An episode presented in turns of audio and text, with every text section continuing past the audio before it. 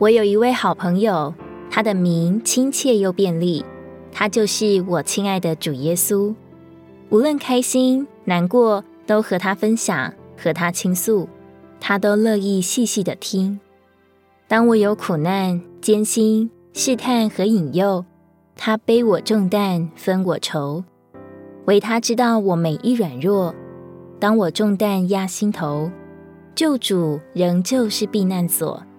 他的怀抱是我护庇，经他抚慰，必无忧。在凡事上寻求他，倚靠他，也仰望他。对他所给的建议，总是满有信心。主耶稣，你是我最知心的朋友，我愿意敞开我的心，将我一切的事情与你诉说。